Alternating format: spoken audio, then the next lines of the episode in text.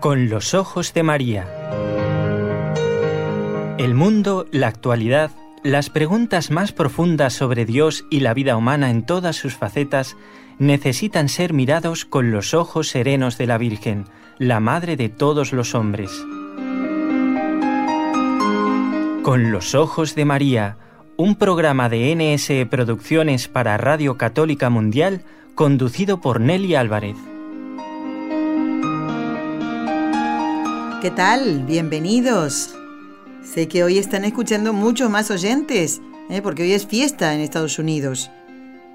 Así que saludo a los oyentes que tal vez sintonizan por primera vez este programa. ¿Por qué? Porque generalmente están trabajando a esta hora, no pueden escucharlo, así que los saludo con mucho cariño ¿eh? en este día 4 de julio. Y voy a saludar igual a nuestros compañeros de trabajo de Radio Católica Mundial. Los tengo que saludar y agradecerles a ellos el contacto con todos ustedes, ¿eh? el que nos puedan escuchar desde cientos de lugares en el mundo. ¿eh? Qué alegría. Si uno se pone a pensar eso, está temblando. bueno, y aquí estamos para acompañarlos eh, desde el control Aquí en la ciudad de Barcelona está Raúl García con el equipo NSE, Nuestra Señora del Encuentro con Dios, en este mes de julio recién, recién estrenadito. Y mm, atención, yo ya lo dije en el último programa, atención nuestros queridos amigos de Panamá.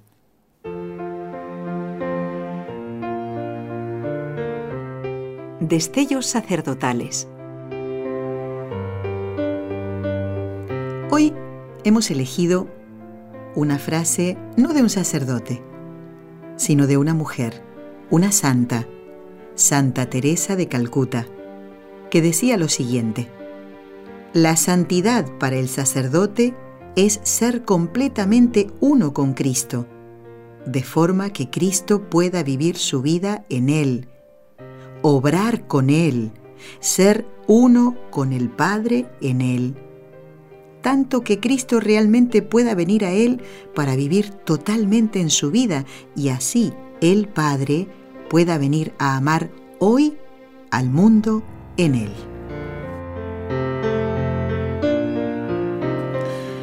Son palabras preciosas de la Madre Teresa de Calcuta y que encierran muchísimo porque el sacerdote que vive unido a Jesús da mucho, pero muchísimo fruto aunque eso no salga en los grandes y ricos medios de comunicación del mundo. Dios ve el corazón, Dios toca los corazones a través del ejemplo de tantos sacerdotes entregados a esa tarea de acercar los hombres a Dios, hombres que ya llevan tal vez muchos años alejados de Él. Una palabra, un gesto, una sonrisa, pues eso es un gesto también, ¿no? Una sonrisa, una mirada de un sacerdote puede cambiar la vida de una persona, una vida desordenada tal vez. Y claro, el Señor pues llama a jóvenes y no tan jóvenes a servirlo en el sacerdocio. Y después, a través de los años de su ministerio, pues desarrolla distintas actividades. Pues hoy está con nosotros a través de una grabación un obispo. Y si no me equivoco, estaba yo mirando las listas de invitados que hemos tenido en este ciclo de estellos sacerdotales, creo que es la segunda vez que tenemos en el programa a un obispo. El primero fue el obispo castrense de Argentina, Monseñor Olivera, que con tanto cariño nos habló del santo cura brochero hace ya unos meses. Pues hoy, y yo les había avisado que a los de Panamá tenían que estar muy bien preparados, pero creo que esto es para todos. No creo, estoy segura de que puede ayudar a muchos. Miren, en la pasada Semana Santa tuvimos la oportunidad de estar en la Basílica de la Inmaculada Concepción, que no se imaginan ustedes, búsquenlo en internet. Basílica de la Inmaculada Concepción de Barcelona. Van a ver qué bonita es, qué imagen preciosa de la Inmaculada tienen en el altar mayor. Realmente precioso. Bueno, todos, eh, todas las Semanas Santas de todos los años realizan en esta basílica, basílica menor, las llamadas conferencias cuaresmales. y traen diferentes personas que tocan diferentes temas y allí estuvo un año, eh, bueno, previo fue también, ¿eh? Monseñor Palia, eh, que fue, bueno, del Consejo Pontificio para la Familia.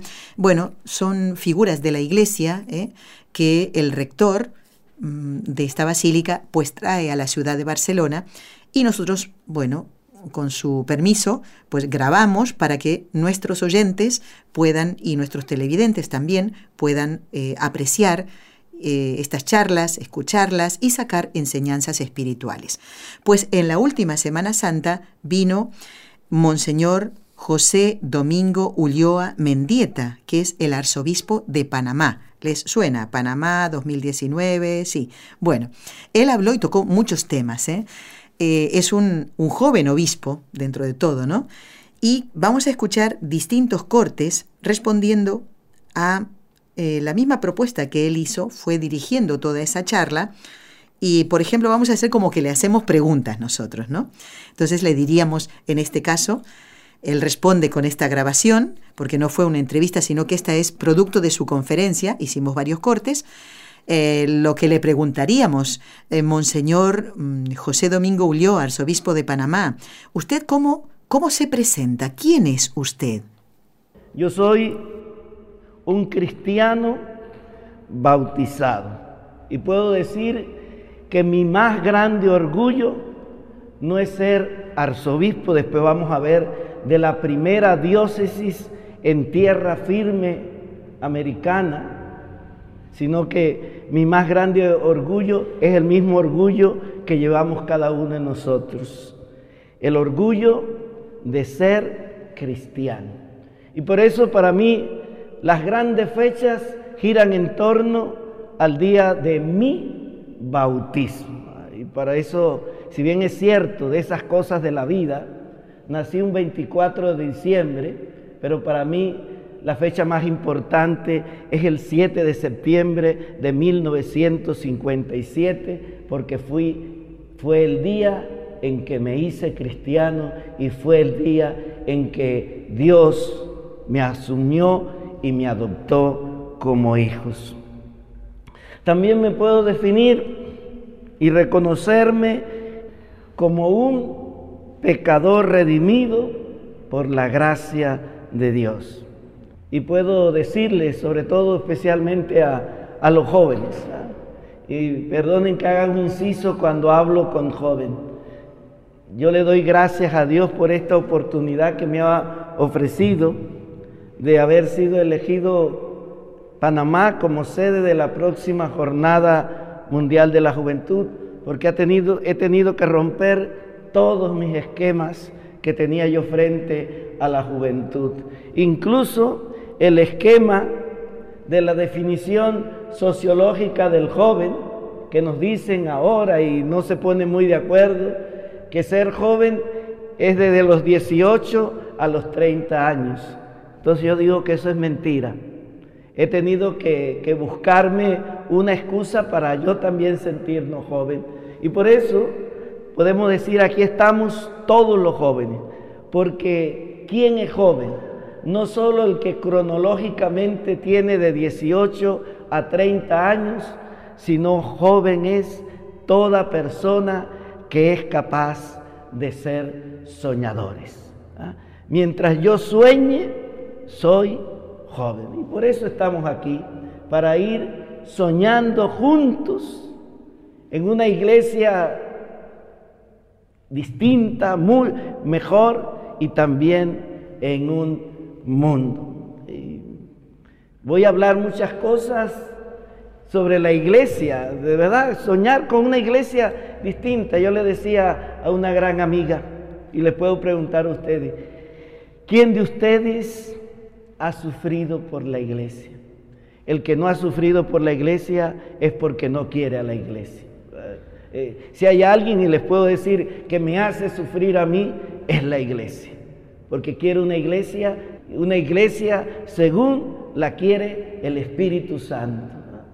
Pero una iglesia a la que me invita a mí, a que soy yo también el que tengo que ir renovando a esa iglesia, a quejarme, no, quedarme no solo con el lamento de lo que no, sino qué puedo hacer yo por mi iglesia.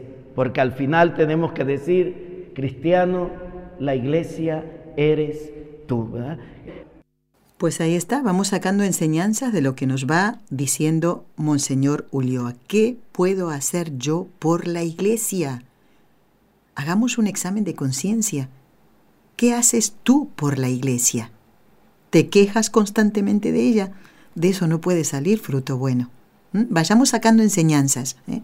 de Monseñor Ulloa, que primeramente es sacerdote, ¿no? Ahora le ha tocado esta función. Y me ha encantado eso de que todos somos jóvenes, ¿eh? Él tiene 60 años, es realmente eh, joven, ¿eh? poquito mayor que yo, y así que me ha encantado esa idea también, de que aunque tengamos más de 30 años, nos debemos sentir jóvenes ¿eh? en nuestro interior. Qué triste cuando, ya lo he comprobado varias veces, ¿no? Personas que, que no quieren decir la edad que tienen y son más jóvenes que uno mismo, ¿eh? Y me da una pena, digo, hombre, con tan guapa que eres, tan joven que eres y no quieres decir la edad.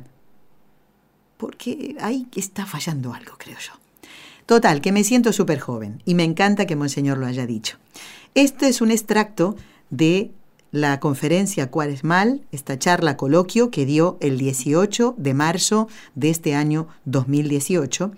Y claro, aquí viene el relacionarlo eh, el ubicarlo, meterlo, entre comillas, dentro de este ciclo de estellos sacerdotales, porque, claro, él estaba hablando a los jóvenes, a nosotros que no éramos tantos, pero de cara a que dejara fruto en los jóvenes. Él habla de cuando descubre esa llamada del Señor a servirlo en la iglesia como sacerdote. Desde niño sentí esta llamada de la vocación sacerdotal. No tengo otra noción. Yo digo, a veces soy medio raro, pero así son las cosas. De niño siempre sentí la vocación sacerdotal, pero también siempre sufrí pensando que esta vocación tan sublime sería imposible para mí. Y después realicé lo mucho que ustedes están haciendo igual, vuestra primaria, secundaria, universitaria, ingresé a la universidad, pero siempre había algo en mi quietud. Hasta el tercer año de ingeniería agrónomo, participé en un grupo juvenil, en pastoral juvenil, y allí me ayudaron y me acompañaron a discernir lo que Dios quería de mí. Y con esa decisión a partir de allí puedo decir que fui otro hombre. Ingresé al seminario, me ordené sacerdote un 17 de diciembre de 1983. Llevo 34 años de ser sacerdote. Y reitero eso que no es un eslogan más que, que lo decimos todos los sacerdotes, lo decimos convencidos si vuelvo a nacer, vuelvo a ser sacerdote. Y lo digo convencido y no porque hay que decirlo para quedar bien, ¿verdad? Eh, vuelvo a ser sacerdote. Pero a pesar de que me ordené sacerdote diocesano, surgió en mí otra inquietud de búsqueda continua, de vivir fraternidad. Y después de, de seis años felices como, como sacerdote, me hice la pregunta si el Señor no me llamaba también a otra cosa y también volví a entrar en un interrogante en mi vida y después me hice religioso agustino, rompiendo con todos mis esquemas. Me tuve que venir a España ocho años, que fueron tremendos ocho años, no entendía nada, ¿verdad? Un abismo entre, entre la realidad de, de América a, vivir en el Real Monasterio del Escorial. ¿ah? Manda también. Eh, romper de nuevo era como empezar de, cero, incluso siendo sacerdote. Después vine con mis estudios en, Comilla y en, Salamanca. Y, después de, de, 15 años de vivir plenamente en mi ser religioso, el Señor volvió a pedirme que volviera a empezar de nuevo. Y un 4 de abril del 2004 fui consagrado obispo auxiliar de la arquidiócesis de Panamá.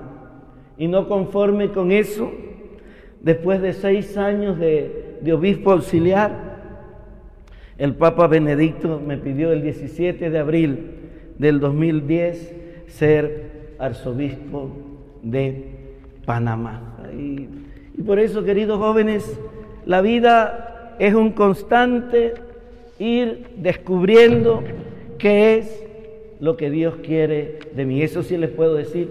Y esta es a grandes rasgos mi, mi, vida. Y puedo decirle que llevo 60 años y la, la, vivo a plenitud. Y cuando cumplí 60 años pude descubrir que la mejor el mejor momento para vivir son los 60. Ya los 50 es falso. El tiempo para vivir son los 60. Y cuando cumpla 70, los mejores años son los 70 y así será cuando cumpla 80, 90, hasta que llegue ya a la meta a la que estamos llamados, que es el cielo. Porque estamos aquí también, no podemos olvidar, camino al cielo. Y por eso en nuestra vida tenemos que hacer pequeños espacios de cielo. Yo creo que este es el gran compromiso que tenemos todos, que esta vida en medio de las dificultades podamos ir creando y experimentando nuestros pequeños cielos para poder entonces desear el cielo eterno.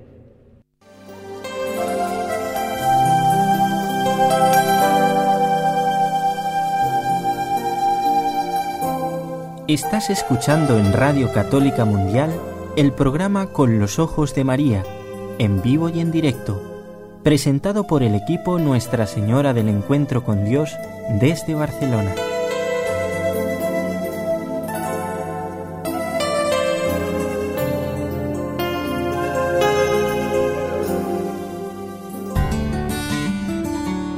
Intención de oración del Papa Francisco para el mes de julio para que los sacerdotes que viven con fatiga y en la soledad el trabajo pastoral se sientan confortados con la ayuda de la amistad con el Señor y con los hermanos.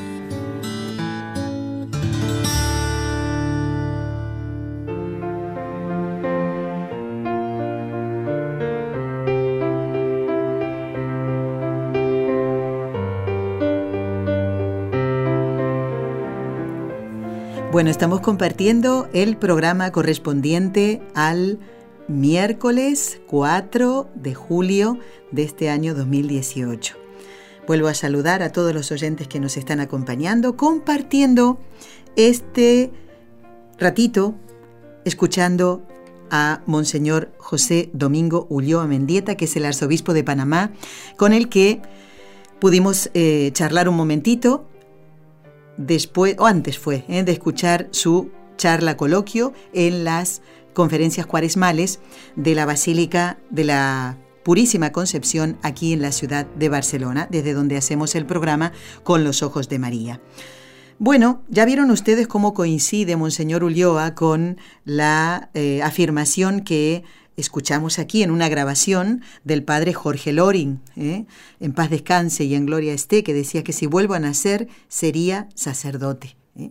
Igual, igual que el padre Loring. Vamos a seguir escuchando ahora a Monseñor Ulloa. Aquí se refiere él en este pedacito a, lo, a ese gran hecho, ese importante hecho en la Iglesia, que es la Jornada Mundial de la Juventud en su país, ¿Qué les puedo decir sobre también el gran acontecimiento que ahora está entre manos en, nuestra iglesia panameña? Puedo decir que nunca nos dejemos de, sorprender por Dios. Esta es la experiencia de, de mi arquidiócesis, de donde vengo. Quedamos gratamente sorprendidos al ser elegido esta pequeña iglesia panameña, tiene apenas ocho diócesis. Somos en todo el país cuatro millones y de esos cuatro millones, tres millones están en la arquidiócesis. Pero en esta pequeña iglesia de Panamá, el Papa Francisco la eligió como sede de la próxima Jornada Mundial de la Juventud. Y queridos jóvenes, Dios nos sorprende hermosamente. Y lo impensable, Dios lo hace posible. Otro paréntesis. No porque seamos pequeños no cabe la gente que va a ir a la jornada, ¿verdad? Porque mucha gente puede decir, bueno, si, si son tan pequeñitos y viven cuatro millones, ¿dónde nos vamos a meter? Hay sitio para todos. O sea, eso quiero que, que, podamos salir bien claros de aquí, ¿verdad? Eh, ahí nos vamos acomodando y no se preocupe porque por ser un país pequeño nos estamos preparando muy bien para recibirlos a cada uno de ustedes. ¿eh? Bueno, nadie diga que no hay lugar en Panamá ¿eh? en la Jornada Mundial de la Juventud del año que viene. Y esta llamada nuestra quiere ser eh, especial o tener por objetivo especial a los países limítrofes de Panamá. Aprovechen. ¿No saben ustedes qué hermoso que es asistir a una Jornada Mundial de la Juventud? Como yo estaba por otros derroteros en mi juventud, perdiendo el tiempo con muchas cosas, me olvidé de Dios. Ojalá hubiera podido asistir a una Jornada Mundial de la Juventud antes del año 2005, que fue la primera y única a la que fui. ¿Eh? Pero ya era ya mayor, miren, ya podía ser, no digo abuela, pero mamá de muchos jóvenes que estaban allí.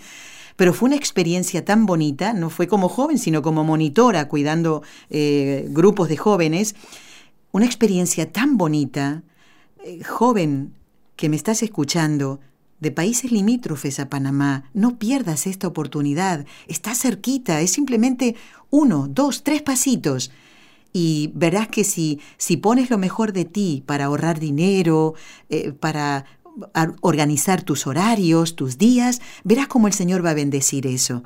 Y así conoces personalmente a Monseñor Ulloa y le dices, estuve escuchando el programa con los ojos de María le escuché a usted y estoy aquí. A ver dónde me va a meter usted. Y ahí vas a ver qué alegría vas a sentir de compartir la fe con tantos millones de, jóvenes que van a ir. Yo me animo a decir eso. Bueno, vamos ahora a escuchar un corte de voz un poquito más largo, donde él va a tocar distintos puntos. ¿eh? Va a hablar de quiénes son los llamados, quiénes son los elegidos, ¿eh?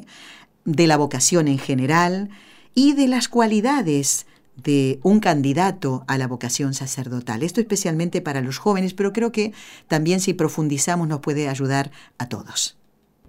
Estoy convencido de algo en mi vida personal como cristiano y también en mi vida en este ministerio de sacerdotal y de obispo. El Señor no elige a los grandes ni a los capacitados, pero Él sí estoy convencido de que el Señor capacita a los que Él elige. Por eso jamás debemos tener miedo. Y también por experiencia propia lo sé, Dios no juega con ninguno de nosotros. Y si Dios nos pide algo, siempre nos dará la fuerza para que nosotros podamos responder a lo que Él nos pide. Y qué bueno es hacer lo que dice el Papa Francisco, que tenemos que ir realizando también nosotros en nuestra propia vida. El no perder la memoria. Y cuando fuimos elegidos para la jornada, puedo pensar que el Señor ya había pensado en esta iglesia panameña.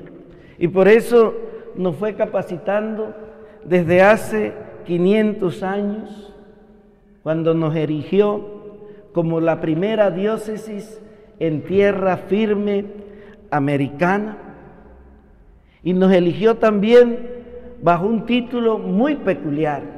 La fe llegó a América a través de la mano de María.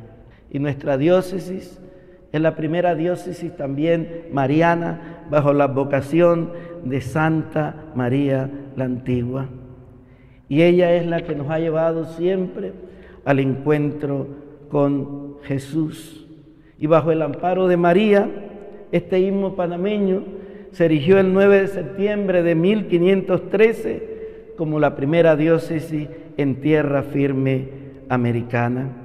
Sus inicios fueron también muy sencillos. La primera catedral de tierra firme americana fue un pequeño ranchito de pencas. ¿ah? Eh, eso, eso es la realidad. Y después de ese pequeño ranchito se trasladó la ciudad a Panamá Viejo, donde fue incendiada totalmente y luego de ahí está en lo que es la actual ciudad de, de Panamá. ¿eh? En el 2013 celebrábamos los 500 años de la llegada de la fe a tierra firme y Dios nos volvió a bendecir ya no solo a Panamá, sino tenemos que decir, bendijo al mundo entero. Después de 500 años de que la fe llegó a tierra firme americana, el Espíritu eligió al Papa Francisco, un magisterio encarnado en la sencillez y en la humildad del pueblo, para salir al encuentro del hermano que sufre, de aquel que ni siquiera clama, pero que sabemos necesita de nosotros. Una iglesia que ha vivido y experimentado las delicias del Concilio Vaticano II. Una iglesia que tiene la humildad del espíritu franciscano y también la vitalidad y la alegría de esta iglesia latinoamericana y del Caribe. Por eso ahora más que nunca debemos y hemos de querer ser iglesia en salida, queridos jóvenes. Iglesia que va a las periferias existenciales, pero también sale a las periferias geográficas. Y jóvenes, donde ustedes se encuentren, nuestro compromiso bautismal no nos permite ser indiferente ante el sufrimiento de la humanidad si queremos ser verdaderamente cristianos. Y, esto es importante. Miren, lo importante es sentirnos iglesia donde nos encontremos. Ninguna iglesia es mejor que otra. Somos distintos porque respondemos a realidades distintas. ¿ah? De algo sí puedo decirles, queridos jóvenes, Queremos que ustedes sean los verdaderos protagonistas de la Jornada Mundial de la Juventud. Por eso no pueden faltar a esta gran fiesta. Si alguno de ustedes falta, no será la fiesta de todos, se los digo realmente, ¿verdad? Son importantes para que la fiesta quede completa. Eso yo se los digo del corazón y no haciendo propaganda ni promoción, ¿verdad? Pero ustedes son también, todos son importantes porque esta es la fiesta donde los protagonistas son los propios jóvenes. Desde los inicios de su pontificado, en el corazón de Papa Francisco, ustedes lo saben. Y esto nos lo ha ido inyectando a los obispos, se lo ha ido inyectando a, los sacerdotes, a los diáconos, a la religiosa, a quienes los acompañan en vuestro caminar de pastoral juvenil. El Papa tiene muchas preocupaciones, pero hay dos grandes amores del Papa. Es la familia y son los jóvenes. Por ello, ha convocado después del sínodo sobre la familia, un sínodo de los obispos sobre los jóvenes, la fe y el discernimiento vocacional a realizarse en octubre. Insistentemente el Papa ha llamado la atención a la juventud mundial. No sean jóvenes de sofá. Me da tristeza un joven jubilado, pero también el Papa tiene algo maravilloso para algunos jóvenes abuelos. Y recuerdan ustedes cuando el Papa se despidió en Polonia junto a, los voluntarios, nos dejó una gran tarea y nos decía, de Cracovia a Panamá, tenemos durante estos tres años de prepararnos para la Jornada Mundial de la Juventud al lado de nuestros abuelos. Busquen a sus abuelos. Ellos tienen la sabiduría de la vida y saben cosas que conmoverán sus corazones. Porque no queremos jóvenes debiluchos, jóvenes que están ahí nomás. Yo tengo confianza en ustedes jóvenes y pido por ustedes, atrévanse a ir contra corriente. La Jornada Mundial de la Juventud de Río y Cracovia han sido espacios propicios en el que Papa Francisco ha sabido conectarse con los jóvenes para que se animen a descubrir su vocación. Ha sido enfático en señalar que no quiere que los jóvenes se queden en el sofá para que otros decidan su futuro y los invitan a que confíen a la iglesia sus expectativas, sus pensamientos, sus propuestas sobre la vida y la pastoral y les exhorta, hagan sentir a todos sus gritos, déjenlo resonar en las comunidades y háganlo llegar a los pastores. Y al mismo tiempo les invita a no tener miedo de escuchar al Espíritu que les sugiere opciones nuevas. Queridos jóvenes, yo estoy convencido de una gran realidad. ¿Quiénes son ustedes? Ustedes no son, como los definen muchas veces los medios, no tenemos una juventud perdida, tenemos una juventud sin espacios para expresarse y desarrollarse. Nos hace falta es lugares donde el joven pueda manifestar todas sus inquietudes, sus inconformismos y aspiraciones. Espacios donde nosotros los adultos, incluyéndonos los sacerdotes, sepamos escucharlos y dejarlos interpelar por ustedes para comprenderlos y acompañarlos. No tenemos miedo de decir que hoy los adultos necesitamos de ustedes. Tengan la valentía, queridos jóvenes, para enseñarnos que es más fácil construir puentes que levantar muros y recordarnos que encontrarnos a Dios en el hambriento, en el sediento, en el amigo caído, en el preso, en el inmigrante, en el vecino que está solo. Y también, para terminar, ustedes no se le pueden olvidar.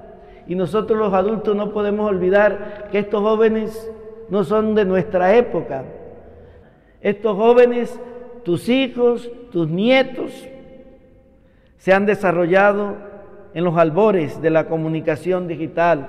Y lo que le voy a decir ya suena a edad de piedra, ¿verdad? Porque hay muchas otras cosas, internet, telefonía móvil, redes sociales.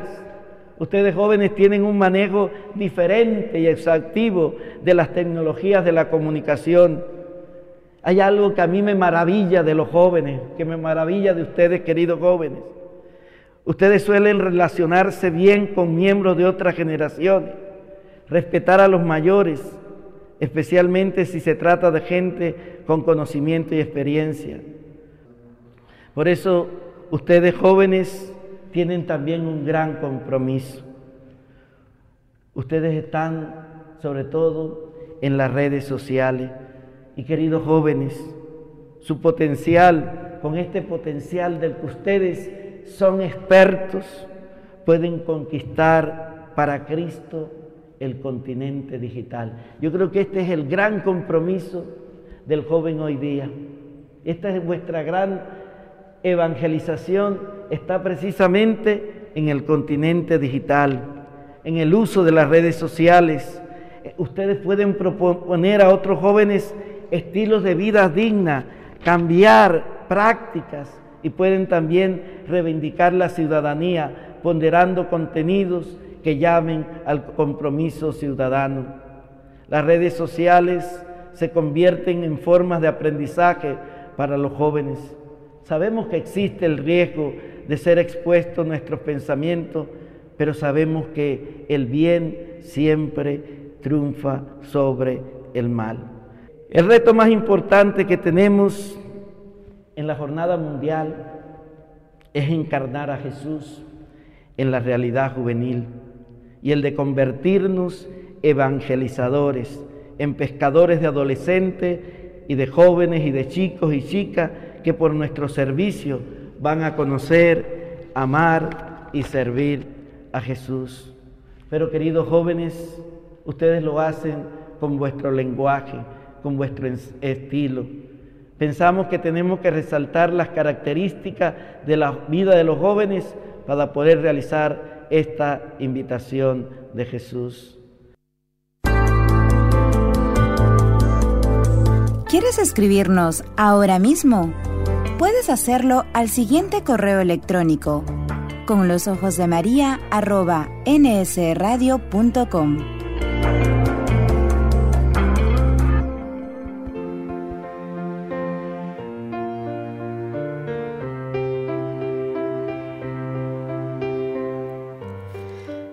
Todo, todo, todo, todo lo que nos ha dicho Monseñor Ulloa es para pensar.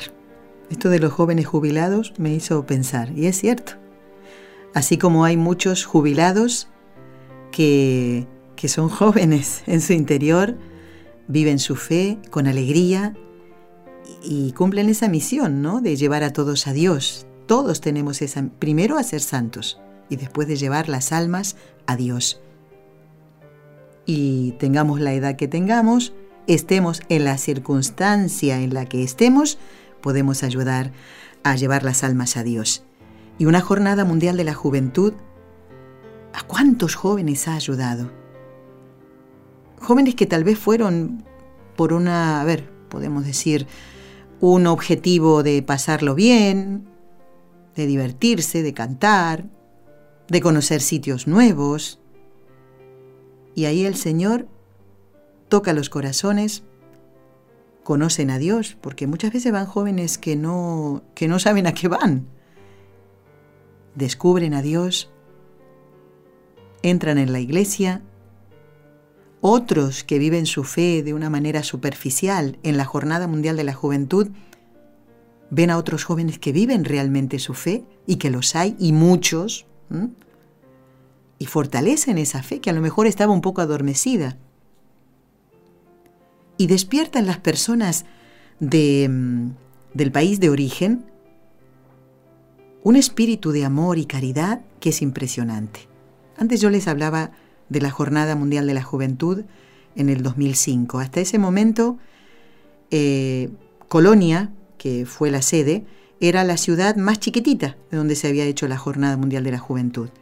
Y todavía recuerdo, porque lo vi con mis propios ojos, nadie me lo contó, como teníamos que hacer unas caminatas súper largas, porque Colonia, al ser chiquitito, hubo que hacer la Jornada Mundial de la Juventud en un lugar que fue adaptado para eso, porque es que no había sitio ahí para que se juntaran dos millones de jóvenes. Pues en esos, en esos trayectos súper largos que hacíamos desde el autocar hasta donde estaba la tierra que se preparó, Marienfield, así se llamó, pues los vecinos tenían mesitas en la puerta de su casa con jugos para, para convidar a los que pasaban. Y otros decían, si necesitan ir al baño, pues pueden pasar aquí a mi casa. Todos con señas, porque hablaban alemán, imagínense. Pero fíjense que lo que puede hacer una jornada mundial de la juventud. Despertar ese espíritu de amor, de fe, de caridad y de esperanza también, las tres virtudes teologales esperanza de que la iglesia sigue su camino y no la va a destruir nadie. el infierno no puede contra ella. No puede. Por eso vuelvo a lo del principio, a ese primer corte que escuchábamos de Monseñor Ulloa. ¿Qué puedo hacer yo por la iglesia? Y esto especialmente para los oyentes que nos escuchan desde Panamá. Tal vez no seas joven, Tal vez estés enfermo, pero fíjate esa oportunidad que Dios te da en la próxima Jornada Mundial de la Juventud para que tú sirvas a Dios en la iglesia y puedas ayudar a esos jóvenes que van a ir a que vuelvan a Dios, a que fortalezcan su fe. Tienen una tarea preciosa que el Señor encomienda. ¿Eh? Y vuelvo a esto de los jóvenes que están en los alrededores. Costa Rica, Colombia, y otros países también cercanos. Vamos, anímense. Bueno, falta todavía un pequeño cortecito. Aquí habla también propiamente de la Jornada Mundial de la Juventud, porque alguna persona puede decir, ¿para qué sirve eso? Para gastar dinero. Eso ha pasado aquí en España. Gente que ha hablado de contra la iglesia por lo que se gasta, pero tú no sabes, no puedes, no tienes ojos espirituales, no tienes mirada sobrenatural, por eso, querido amigo, no puedes ver lo que va más allá de un encuentro de jóvenes con el Papa. ¿Cuál será el fruto de esta JMJ? Dios lo sabe.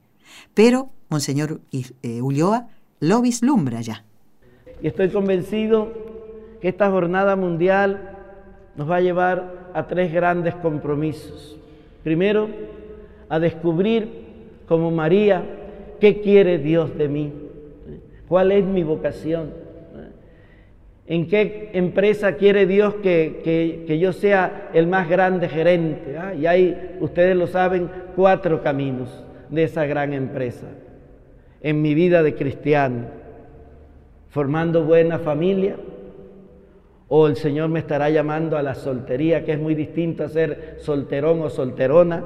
El solterón y la solterona están amargados, el que asume la soltería está siempre alegre, o el Señor me puede estar llamando a la vida sacerdotal. La jornada mundial, estoy convencido, tiene que ir por eso, a llevarnos a un discernimiento. Y a ese discernimiento para dar otra respuesta que es la respuesta a la santidad. Eh, no tenemos que tener miedo de, hablar ser santo. Santo que se reconoce hijo amado de Dios y que trata de vivir con esfuerzo. Sí, yo creo que este es el compromiso de los jóvenes cronológicos y de los jóvenes soñadores. Configurarnos con Jesús. Hasta poder decir como Pablo, ya no vivo yo, es Cristo quien vive en mí, ¿verdad? Y le puedo decir al que no quiere, ¿y qué? ¿Verdad? Tú te lo pierdes, pero yo, esa es mi, objetivo, ¿verdad? No venimos a la iglesia a perder tiempo. Vengo a la iglesia a configurarme con Jesús, desde niño hasta el más viejo. Entre más viejo, más santo, más configurado con Jesús. Que el Señor nos siga bendiciendo. Amén.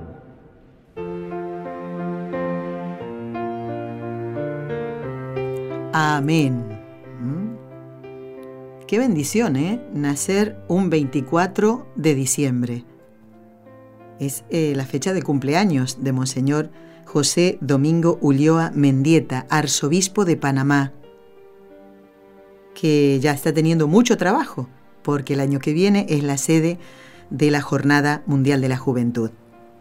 Por si alguien sintoniza recién ahora el programa, hemos estado escuchando varios extractos de la charla coloquio que diera Monseñor Ulloa el 18 de marzo de este año en la Basílica Menor de la Purísima Concepción, aquí en la ciudad de Barcelona.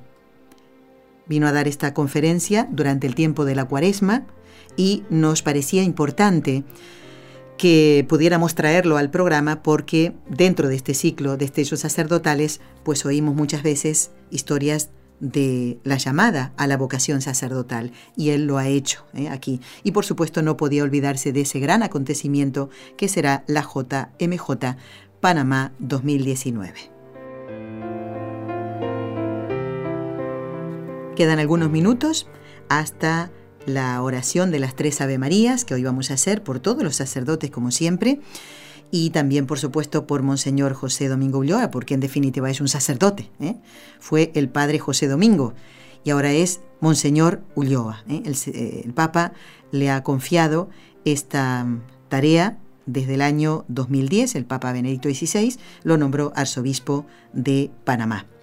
Bueno, algunos correos, como el de Maribel de Neiva, en Colombia, dice, les escribo para felicitarlos por los programas muy bonitos, especialmente el tema de los dones del Espíritu Santo ¿no? y las virtudes. Dice, me ha gustado mucho aprendiendo sobre el tema que en ocasiones resulta no tan fácil de comprender.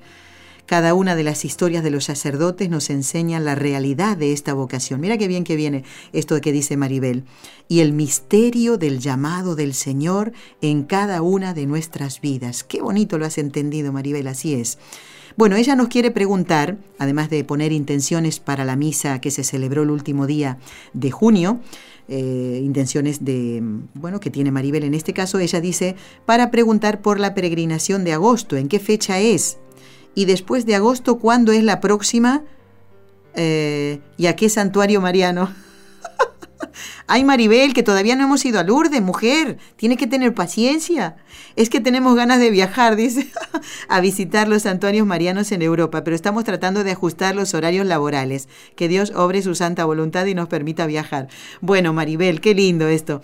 Eh, me encanta. Vas a ver cómo Dios va a bendecir, porque si ya están preparando, lo demás está en manos de Dios, pero estás poniendo todo lo humanamente posible. Mira, te cuento que como lo dije muchas veces y lo seguiré repitiendo por si alguien se decide a último momento y quiere conocernos personalmente y fundamentalmente ir a la tierra en que María se apareció en 1858, es decir, Lourdes, vamos a viajar del 17 al 19 de agosto, es decir, el mes que viene.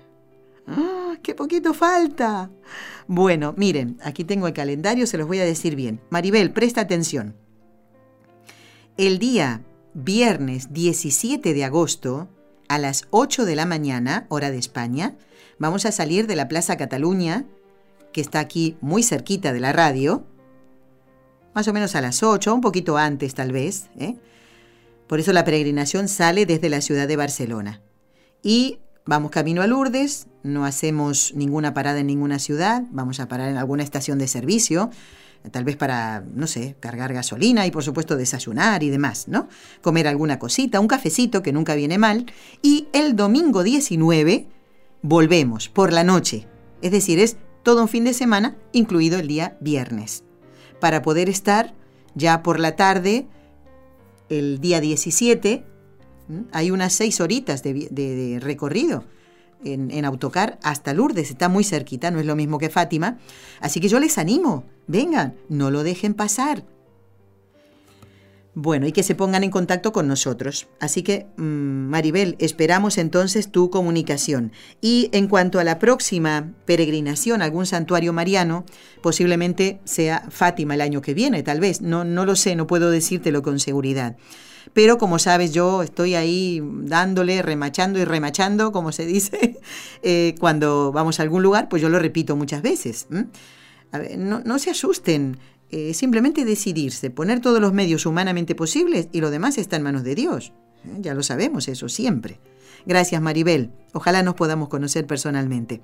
Que sepan que a Lourdes vamos Raúl y Ineli y yo, y también viene nuestro querido colaborador Enrique Calicó con su esposa. Así que si también quieren aprovechar para conocerlo a él y a María Rosa, que es encantadora, pues anímense.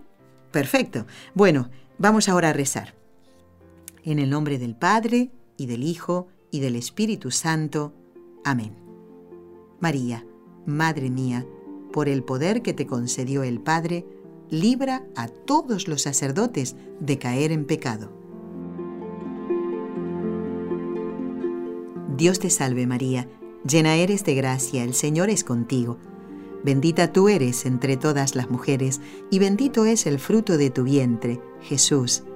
Santa María, Madre de Dios, ruega por nosotros pecadores, ahora y en la hora de nuestra muerte. Amén.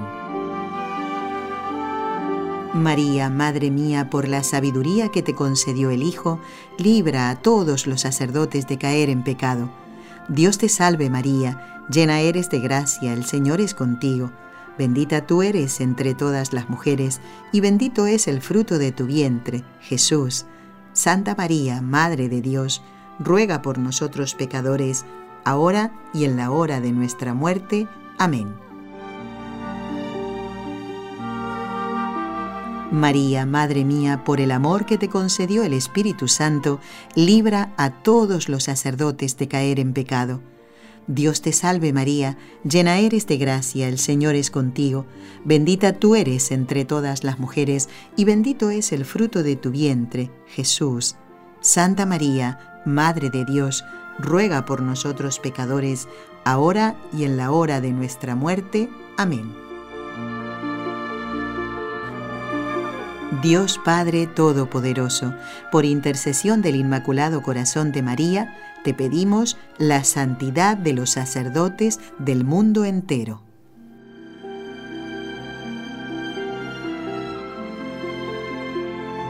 Más correos en estos últimos minutos del programa en este día 4 de julio. Bienvenidos, dice Roxana. Yo recé mucho para que todos ustedes tuvieran un tiempo de restauración espiritual durante la visita a Fátima. Pues lo agradecemos, Roxana. Claro, claro que sí, que lo agradecemos. Dice, doy inmensas gracias a Dios porque ustedes han sido como esas señales luminosas, esas señales de neón, dice, que ponen en las carreteras para advertir a los conductores sobre las zonas peligrosas. Ustedes me han ayudado a recordar y a vivir mi fe católica, lo que ha sido vital para sobrevivir en este periodo de mi vida. Gracias Roxana por todas las cosas que tú me cuentas. ¿eh? Yo no puedo, respeto todo esto, ¿no? Lo que ustedes eh, quieren que no, que no comente al aire, ¿eh? pero el abrir tu corazón así de esa manera, como lo haces, y te animo a seguir adelante, que nada te asuste, porque Jesús está contigo y la Virgen ni hablar, como madre que es. Así que gracias Roxana por tu oración. María Rosa dice, querida Nelly, te envío muchos saludos y abrazos desde Lima, Perú. Saludamos a todos los oyentes que nos escuchan desde allí, para ti y para todo el equipo. Espero que ya hayas podido recuperar tu hermosa voz. Pues no, no, María Rosa, estoy ahí en la lucha y estoy sosteniéndome mi pecho porque me agarra la tos en cualquier momento. Espero poder estar bien el viernes, pero no se extrañen si no salgo bien. Al aire vamos a estar, si Dios quiere. Ahora les, les cuento quién va a estar con nosotros dice que, bueno, tu voz dice que no sabes cuánta falta nos hace. Y a mí también me hace mucha falta. Es el don que Dios te ha dado, te ha regalado, pero con él el Señor puede obrar tanto bien, ya lo creo. Cuídate mucho y esperamos ya poder contar, eh, escuchar el programa. Y gracias a la hermanita y al padre que hicieron el programa del lunes. Ella se refiere a la semana anterior. ¿Quién estuvo en la semana anterior? Ah, el padre Antonio y la hermana Carmen. ¿Cuánto les agradezco? Me reemplazaron, claro, porque yo no podía estar en Fátima y aquí. El don de Vileco es solo para los santos. María Rosa, sigue rezando por mis cuerdas vocales, por favor. Acuso recibo del correo de Alina, que ponía intenciones para la misa del último día del mes y mm, se refiere también a un... a un problemita, ¿eh? a algo que tiene que resolverse el próximo 9 de julio. Bueno, bendiciones para ustedes. Muy bien. Adriana nos envía varias preguntas. No sé si esto ya lo dije sobre las reliquias. Adriana, atenta, porque si Dios no dispone lo contrario, el lunes 16 de julio estará el padre Juan Antonio Mateo respondiendo a las preguntas que nos haces a través de este correo sobre las reliquias, además de otras de los oyentes. Sí, un minuto me queda. Eh, un momentito, Raúl. Ah, Lourdes de Fort Worth, Texas, dice, quisiera los datos de Padre Miguel Ángel. Escuché parte del programa en donde lo entrevistan y cuentan su trabajo en Brasil. Estoy interesada en el apostolado y la posibilidad de que mi esposo y nuestro hijo eh, vayan a trabajar un par de semanas.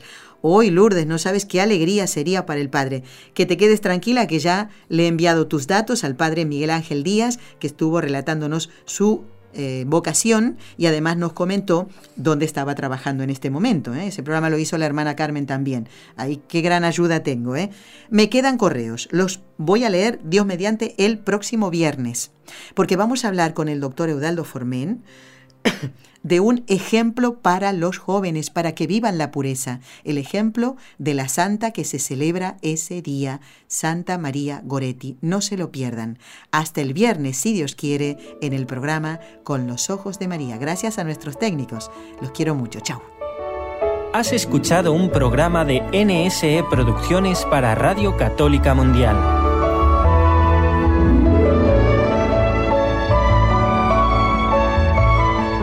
¿Quieres conocernos?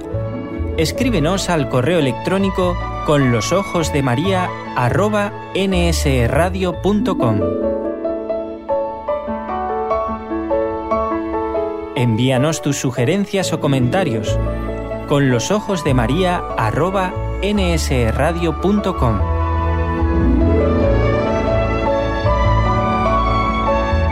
Te esperamos.